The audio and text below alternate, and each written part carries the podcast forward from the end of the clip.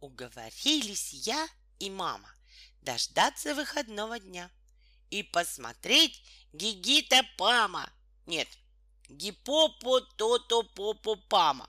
Нет, Гитото Попо Пататама. Пусть мама скажет за меня.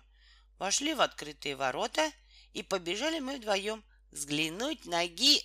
на бегемота. Мы чаще так его зовем. Он сам своих имен не знает.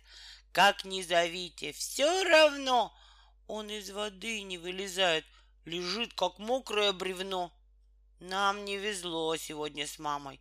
Его мы ждали целый час, а он со дна глубокой ямы не замечал, должно быть, нас.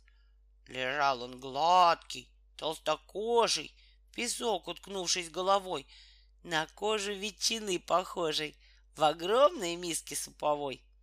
По целым дням из водоема он не выходит, там свежей. Есть у него часы приема? Спросили мы у сторожей. Да, есть часы приема пищи. Его мы кормим по часам.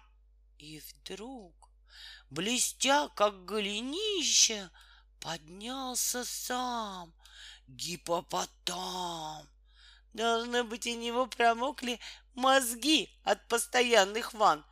Глаза посажены в бинокли, а рот раскрыт, как чемодан. Он оглядел стоявших рядом гостей непрошенных своих к решетке, повернулся задом, слегка нагнулся и бултых. Я думаю, гиппопотама зовут так трудно для того, чтоб сторож из глубокой ямы пореже вызывал его.